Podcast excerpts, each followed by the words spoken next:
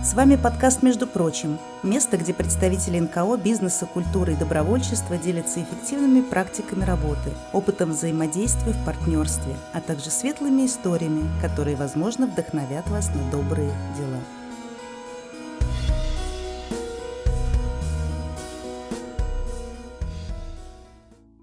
Друзья, добрый день. Меня зовут Алексей Сухов, я директор студии «Мир Далат», и мы начинаем пятый сезон нашего подкаста «Между прочим». Три года мы с вами говорим о добрых делах, говорим о интересных проектах и обмениваемся опытом с представителями НКО, с представителями социального бизнеса и просто интересными, хорошими людьми. Сегодня вместе со мной пятый сезон открывает журналист, редактор журнала «Панорама ТВ», общественный деятель Алексей Блинов.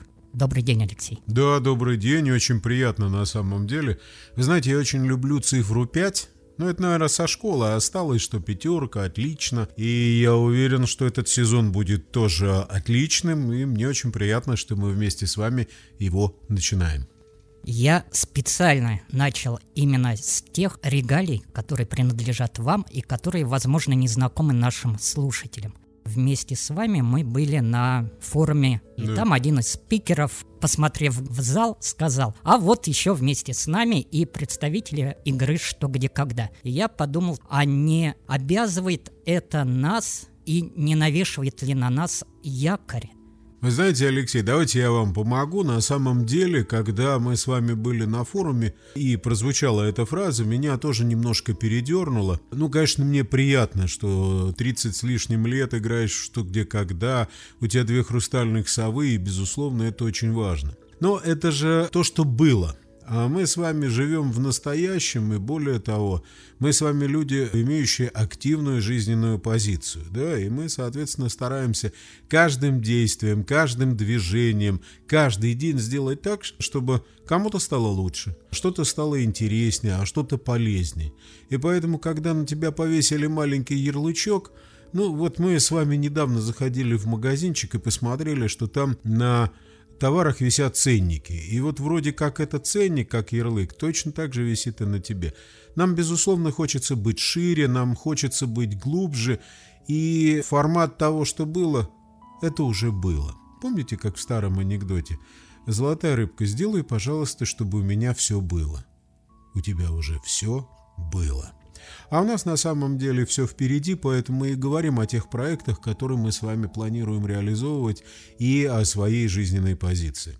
Поэтому да, безусловно, это приятная, прекрасная характеристика, но хотелось бы уже, наверное, чтобы мы с вами двинулись дальше. Вы там назвали меня общественным деятелем, и мне стало так приятно. Я долго размышлял, но так получилось, что канал 78, открытая студия, они долго подбирали собеседников, с которыми можно в открытой студии побеседовать, и новое руководство канала спрашивало, а вот кто те люди, которые приходят к вам? Надо же как-то их подписывать, у них же есть какие-то характеристики, какое-то определение.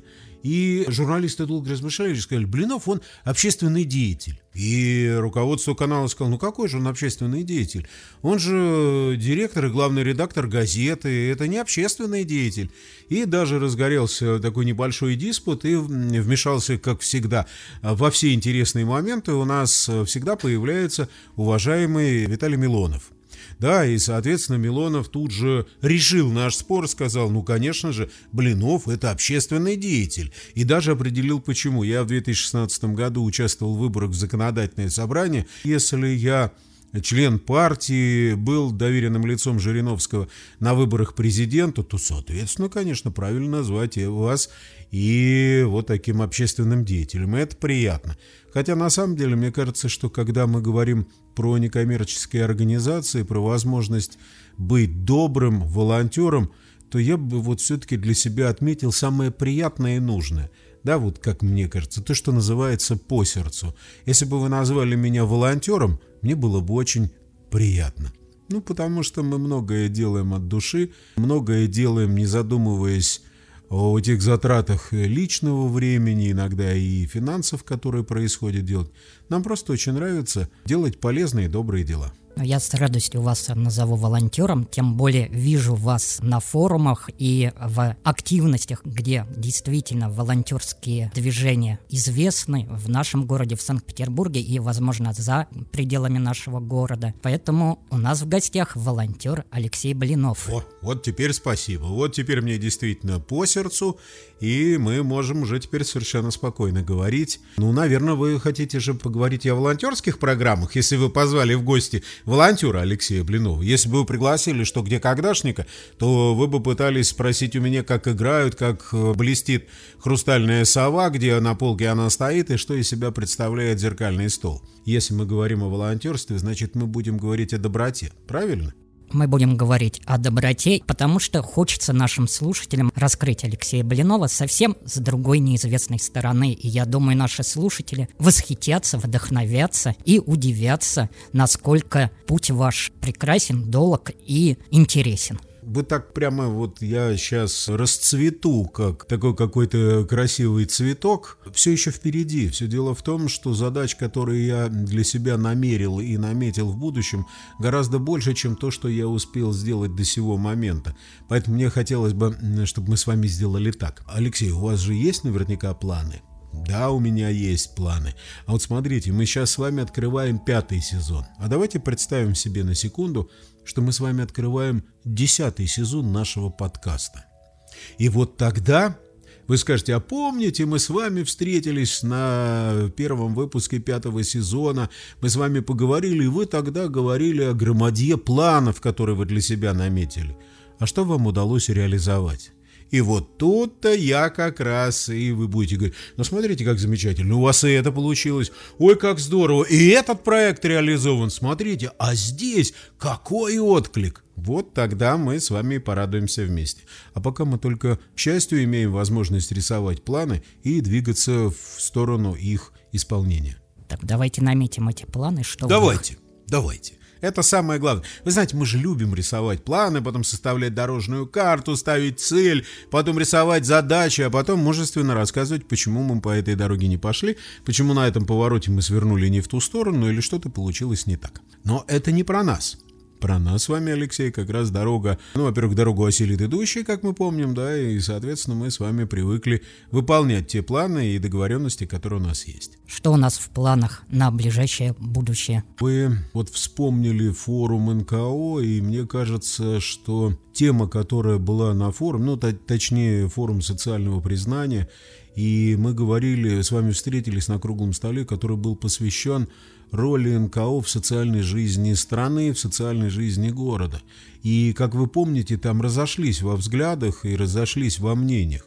Потому что многие считают, что НКО это как кружок бисероплетения, когда вы собрались вместе, побеседовали, смогли порисовать там или поплести из бисера, что-то у вас получилось, но при этом конечный результат – он, конечно, важный, что вы кого-то отвлекли от каких-то ненужных дел на улице, и вместо этого он сидел у вас в кружке бисероплетения. Но мне кажется, что наступил тот момент, когда в силу обстоятельств, в силу ситуации, которая есть в стране, роль некоммерческих организаций становится гораздо больше. И функционал который страна, горожане, жители и россияне рассчитывают на то, что возьмет на себя, именно некоммерческие организации возьмут на себя, он гораздо шире. И мы на эту тему говорили, и видите, взгляды разошлись, а я думаю, что вот наши с вами как раз взгляды сходятся. Потому что наша задача максимально помочь или выполнить ту функцию, которую страна или город не может выполнить. Ну просто в силу обстоятельств до всего не могут дойти руки. Вот мы с вами говорили о проекте жестового языка и сказки, да? Да, это один из наших проектов, который мы уже реализуем второй год и делаем доступную среду в интернете, доступную для людей с нарушением слуха. Ну, вы же прекрасно понимаете, что по большому счету эту задачу должно было решить государство.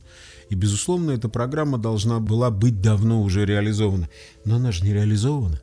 Она не реализована почему? Потому что до этого нет дела. Есть, есть дело. И сопереживание есть, и понимание, что это необходимо, тоже есть. А вот людского ресурса нет.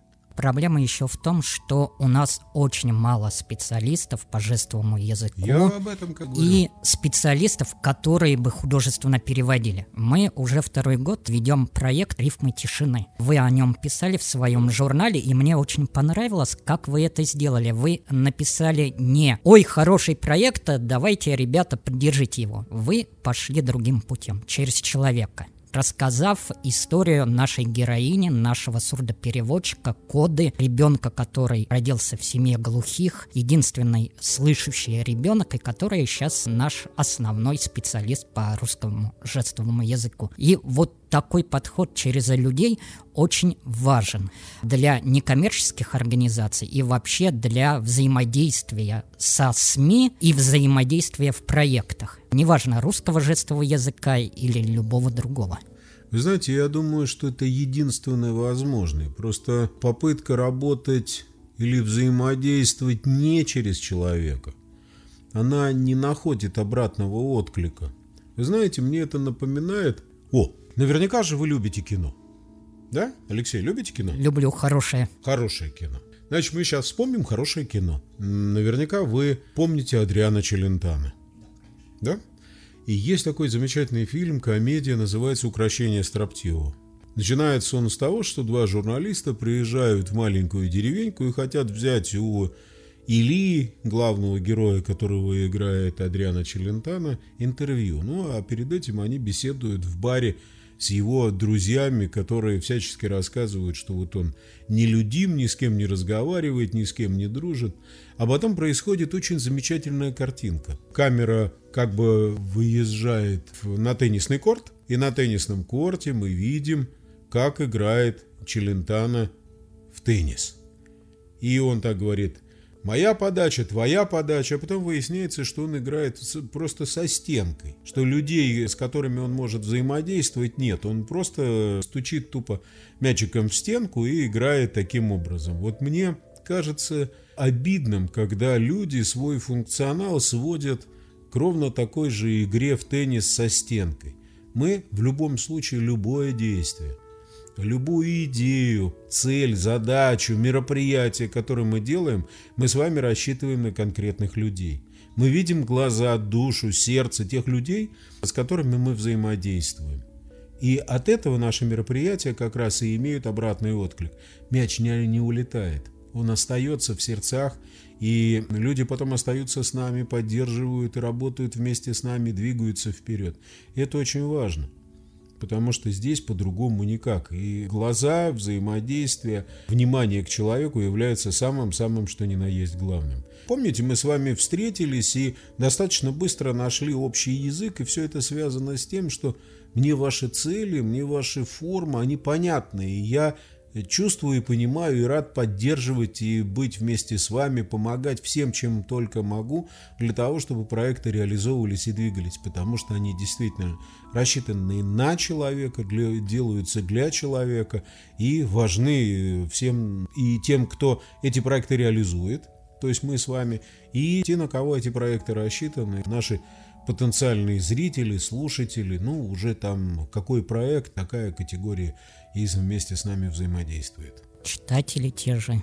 Читатели, безусловно, читателям немножко сложнее, потому что все-таки, как утверждают наши э, мудрые ученые, и мы и Черниговскую можем здесь вспомнить, о том, что чтение – это очень тяжелый процесс – и недаром на нашей встрече недавно она говорила о том, что мы как раз спрашивали. Я большой сторонник чтения, и мы всячески пытаемся популяризовать чтение, чтобы привлечь внимание и детей, и молодежи к книгам. И она сказала, что я сейчас могу немножко ошибиться в цифрах, но смысл примерно и соотношение примерно такое что когда человек читает, задействовано 37 центров головного мозга.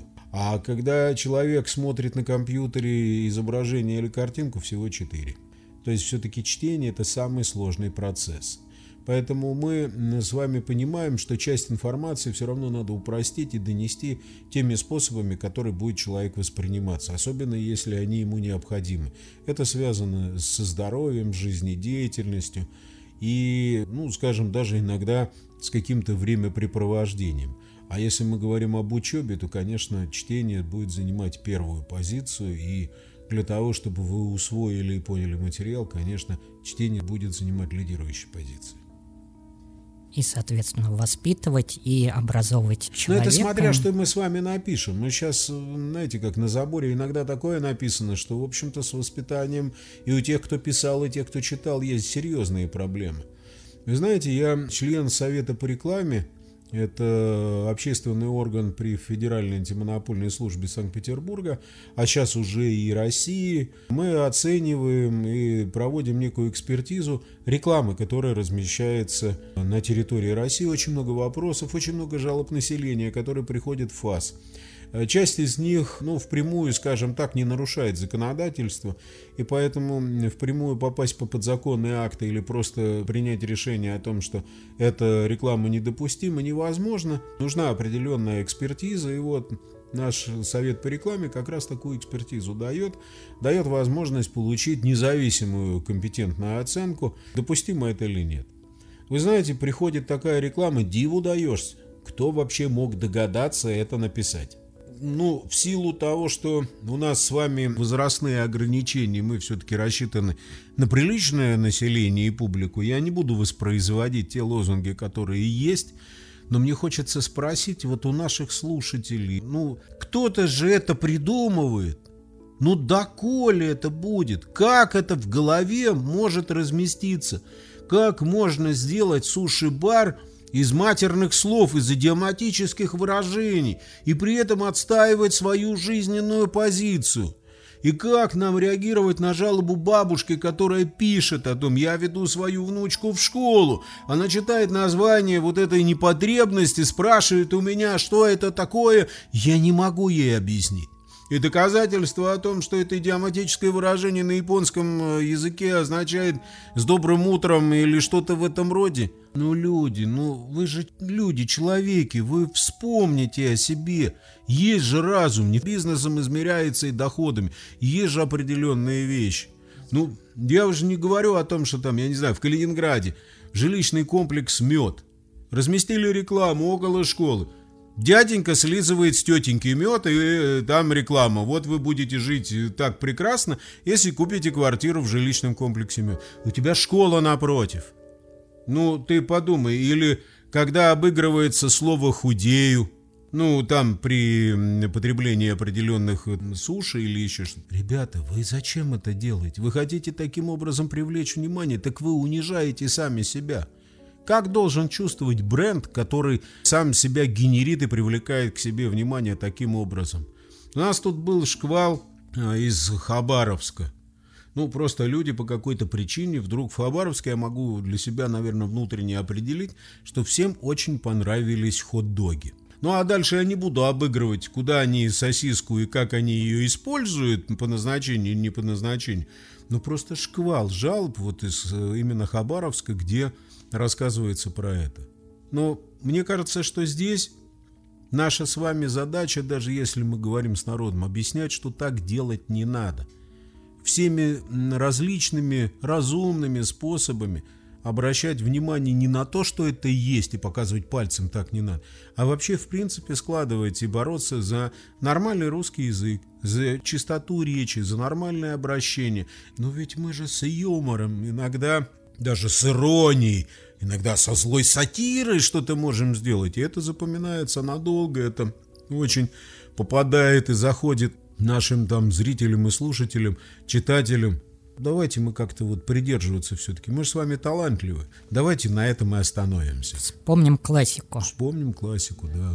Кстати, тот бар, если я правильно понимаю, о каком, а, по-моему, переименовали. Юридическое наименование уже другое. Слава ну, вы богу. знаете, я вам, к сожалению, хочу сказать, что его переименовали в одном месте, а получили другое юридическое лицо, и оно не мешает в другом месте работать под тем же самым брендом с теми же самыми неприличными и непотребными словами. Там этот вопрос уже, если не, не полтора или два года, бродит по судам, пытается принять какое-то решение. Насколько я понимаю, сейчас есть уже конкретное, полное, безапелляционное решение о том, что этого невозможно, и надеюсь, что эта задача будет решена и вопрос будет закрыт. А я надеюсь, что наши слушатели именуют свои организации правильно, даже не то слово, неправильно, а, наверное, под стандартом русского языка. Знаете, я уверен, что они делают именно так. Ну, потому что наши слушатели не могут быть другими. Во-вторых, я, честно говоря, думаю, что мы действительно имеем уникальные возможности для того, чтобы использовать свой креативный потенциал и делать это элегантно, красиво и, как вы сказали, по законам русского языка. Я хочу еще к уникальности обратиться. У нас с слушателями уникальная возможность беседы с волонтером Алексеем Блиновым в одной ипостаси и с журналистом в другой. И наши слушатели, я думаю, хотят услышать точку зрения и журналиста и точку зрения представителя некоммерческого сектора, как взаимодействовать с медиа. Вы знаете, я думаю, что самое главное то, о чем мы должны помнить во всех отношениях и разговорах, во всех направлениях и форматах общения, это взаимное уважение. И, безусловно, есть взаимное уважение между СМИ и между НКО. Мы прекрасно понимаем, какую полезную, нужную функцию делают некоммерческие организации, и, безусловно, мы заинтересованы их поддержать. Другое дело, что ну, у нас зачастую происходят ситуации, скажем так, ну, некоего неконтактного явления, потому что мы не всегда правильно понимаем и слышим друг друга. Ну, во-первых, зачастую иногда ситуация возникает такая. Мы хотим участвовать, мы хотим поддерживать, мы хотим это реализовывать и участвовать в проектах вместе с вами. Но вы нам только расскажите об этом, пожалуйста. Потому что для нас это очень важно, чтобы мы владели информацией. Мы ее знали, могли для себя сделать ее максимально комфортной и удобной. Но мы проводили встречу с НКО, и приходил э, генеральный директор канала 78. И он впрямую спросил, ребята, вы нам на канал информацию о своих мероприятиях присылаете? Все радостно заурчали. Да, конечно. Но, говорит, и какой результат? Да никакого результата. Ваш канал ни на одно наше мероприятие никогда не приехал. Хорошо, давайте разбираться, как эта информация двигается. Мы нашли э, в интернете на сайте какой-то адрес, и мы на этот адрес отсылаем пресс-релиз. Ну, давайте, во-первых, мы спросим, «А вы уверены, что тот адрес, который вы нашли в интернете, он действующий? Вы как-то проверили, получили обратную связь? Нет, мы просто отправляем. Сомнительно. То есть надо сперва четко понимать, кому и что ты отправляешь. Второе. Покажите пресс-релиз, который вы отсылаете. Показывает пресс-релиз.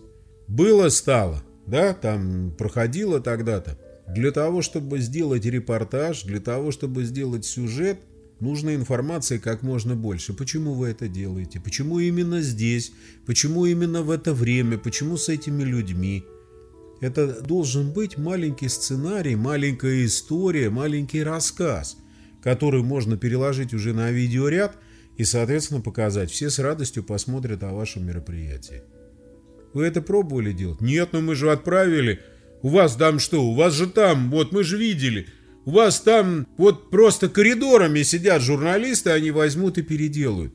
Ну, у каждого из них есть своя работа. Если вы прислали, так вы как минимум попытайтесь либо с нами поговорить, рассказать, адаптировать информацию, либо сделайте сразу так, поняв наши требования, как, в каком формате эту информацию нужно воспринимать. Я могу сказать и пример прек, который был на форуме социального Петербурга в прошлом году в мою сторону. Вы присутствовали и были живым свидетелем тому когда проходил футбольный турнир инвалидов, и молодой человек с упреком говорит, ну вот, ваша панорама ТВ не написала вообще ни строчки о нашем футбольном турнире. Я объясняю молодому человеку, у меня нет спортивной рубрики. Я не пишу, у меня негде указать о том, что Зубила сыграла с Шилом со счетом 3-0. У меня нет вообще в газете, в журнале, нет такого места. Он говорит, а как же быть? Ну, мы Тогда же вместе с вами размышляли на эту тему, говорили, а вы не пробовали, например, пригласить наших читателей к себе на футбольный турнир, и тогда мы могли бы взять интервью у читателей и уже об этом футбольном турнире описать глазами читателей. Мы могли бы любую информацию сделать интересной и доступной, но только, во-первых, надо абсолютно точно понимать, ну, знаете, как батарейки. Есть батарейки 2А, 3А, и бессмысленно батарейку 3А засовывать там, где должна быть 2А. Она просто вывалится оттуда, ровно как и наоборот, она просто не влезет. У нас есть информация, определенные форматы, поэтому давайте просто в диалоге решать и находить возможность. Чем больше информации, чем больше взаимодействия, тем больше будет результата для того, чтобы мы делали. Мы, собственно говоря, и делали обучение, и взаимодействие, и приглашали. Вы к нам обращайтесь. Мы готовы и открыты к диалогу. Мы готовы вас поддержать, помочь сделать. Вы только разговаривайте с нами – не присылайте о том, что вы сегодня договорились работать в питомнике для животных.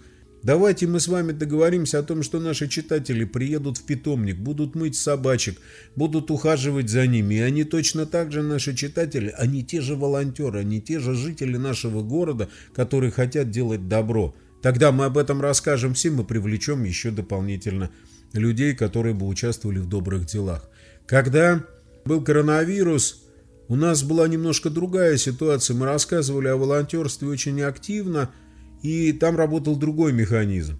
Наши читательницы, взрослое население с радостью читали о том, как работают молодые ребята, а потом своим детям и внукам говорили, вот, Леша, а ты-то что?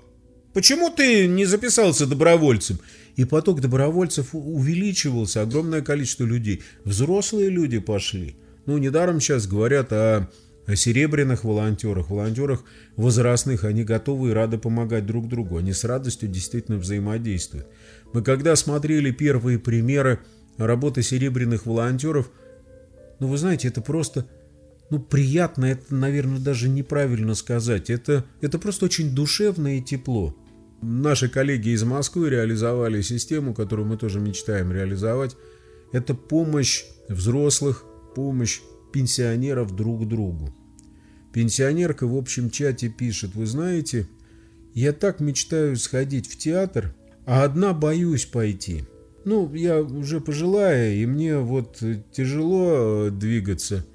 И кто-то откликается и говорит, о, вы знаете, а я тоже мечтаю пойти на этот спектакль, а давайте мы пойдем вместе.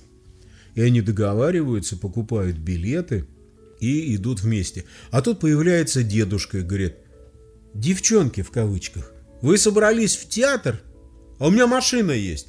Давайте я вас на машине туда отвезу. А потом после театра, чтобы вам там по ночи на метро не кататься, я вас домой привезу. Ну, это ж правда здорово. Второе. Система обучения. Мы реализовывали проект «Университет панорамы». Мы сейчас к нему будем возвращаться снова. Ну, нам казалось всегда, что мы учимся всю жизнь. Да, это оказалось правдой, что мы готовы учиться всю жизнь. И мы вместе с 239-й школой, с их проектом «Лекториум», сделали лекции, на которые наши читатели могли бы просто слушать лекции, смотреть. Там лекция по химии молодого учителя-химика имела просто какой-то шквальный эффект, и там 100 тысяч человек посмотрело о том, как он рассказывал. Урок про воду, вроде ни о чем, да, вода водой, но он так интересно преподавал, что понравилось. И тут же появился отклик читателей, которые говорят, это здорово, вы нас пригласили поучиться. А вы, кстати, в курсе, что мы все бывшие педагоги. А, как известно, бывших педагогов не бывает, и мы тоже хотим учить. Вот я, там пишет женщина, говорит, я а, преподаватель испанского языка. Давайте организуем курсы и будем учить испанский язык те, кому интересно. Второе, вы знаете, столько проблем, молодежь так пишет безграмотно, а я учительница русского языка. Давайте э, организуем и проведем курсы, будем заниматься, учить, вспоминать великий русский язык. Кто-то вспомнил и начал, а вот вы знаете, легенды Петербурга мы давно не трогали, а я вот увлекаюсь, у меня тут целая коллекция. Давайте я вам расскажу. Вот это и есть то, о чем мы с вами говорили. Когда мы с вами создали механизм, пробудили вот это желание делать добро, и люди с радостью откликнулись и вместе с нами реализуют эти проекты. Это же замечательно. Очень важно учесть, что нас слушают во многих э, регионах. Буквально тут набросок проектов, которые можно просто брать и делать в своих регионах. Это здорово. Я думаю, что так и нужно, собственно говоря. Мы же рассказываем с вами тот пример, свой собственный опыт и собственную практику. Если нужны будут какие-то еще, может быть, там пояснения, разъяснения, можно обращаться к нам, мы поможем, чем можем, может быть, расскажем то, что получилось. Если есть какие-то отдельные моменты, которые не удались, или нужно что-то на что-то обратить особое внимание, мы тоже с удовольствием. Я боюсь, с одной стороны, а с другой надеюсь, что будет шквал писем в Панораму ТВ от э, общественников, которые хотят повзаимодействовать, и письма эти будут с конкретными предложениями и с конкретными проектами, а не просто сухо написанными пресс-релизами. Ну, я очень на это рассчитываю. Мне кажется, что мы уже сумели, ну, наверное, неправильные определения, сломать эту практику, которая была.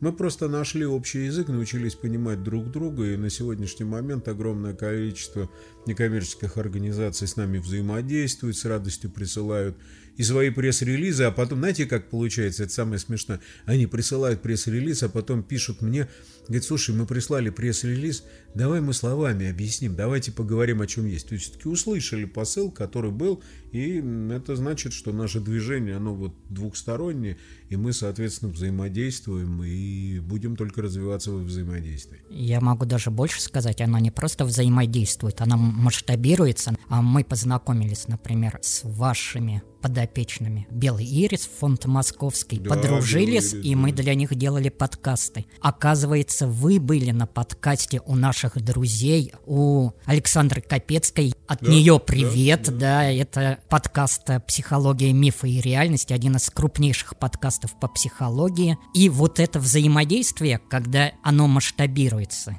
мне кажется, это лучший сигнал к тому, что мы делаем все правильно, и мы захватываем, наверное, неправильное слово, захватываем регионы, а мы вдохновляем их. Вот это правильно. Да-да-да, абсолютно. Я хотел сказать привлекаем. Нет, именно вдохновляем, конечно.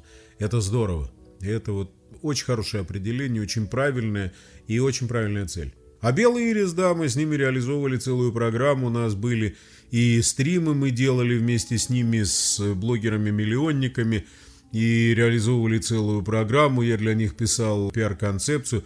Собственно говоря, я так без ложной скромности наблюдаю, что часть пиар-концепции, которую мы подготовили для Белого Ириса, большую, по крайней мере, они удачно реализуют, и это прекрасно, это действительно Да, здорово. они продолжают. Я рад, что побывал в их проекте, и наша студия помогла им в создании подкаста.